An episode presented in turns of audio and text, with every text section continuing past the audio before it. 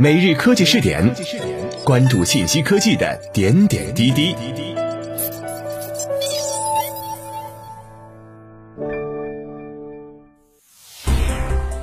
各位蜻蜓 FM 的听众朋友们，大家好，欢迎收听今天的每日科技试点。自科技日报讯，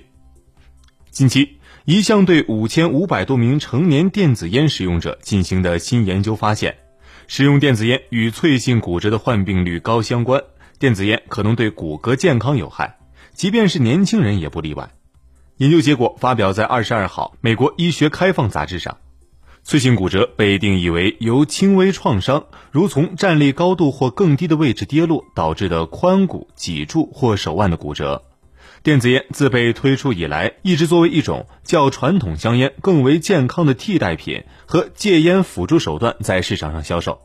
它含有丙二醇、植物甘油以及不同水平的尼古丁和添加剂，会产生带香味的蒸汽。此次，美国匹兹堡大学医疗中心调查人员对美国健康和营养调查2017到2018年的数据进行了横向分析。他们对5500多名美国成年男女进行了抽样调查，研究了电子烟使用与脆性骨折之间的关系。结果显示，与不吸电子烟的人相比，电子烟使用者的脆性骨折患病率更高。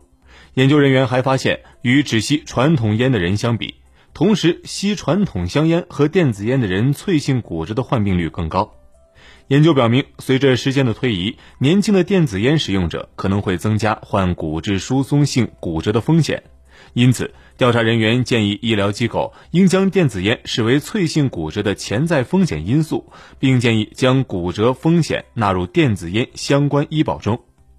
研究人员表示，这是第一次调查电子烟使用与脆性骨折之间的关系。这一发现为研究人员、医疗政策制定者和烟草监管机构提供了数据，能让他们了解使用电子烟与骨骼健康下降的潜在联系。在此之前，一些观察性研究已经报告了电子烟与各种疾病之间的联系，如慢性阻塞性肺病、冠心病和抑郁症等。各位，以上就是本期科技试点的内容，我们下期再见。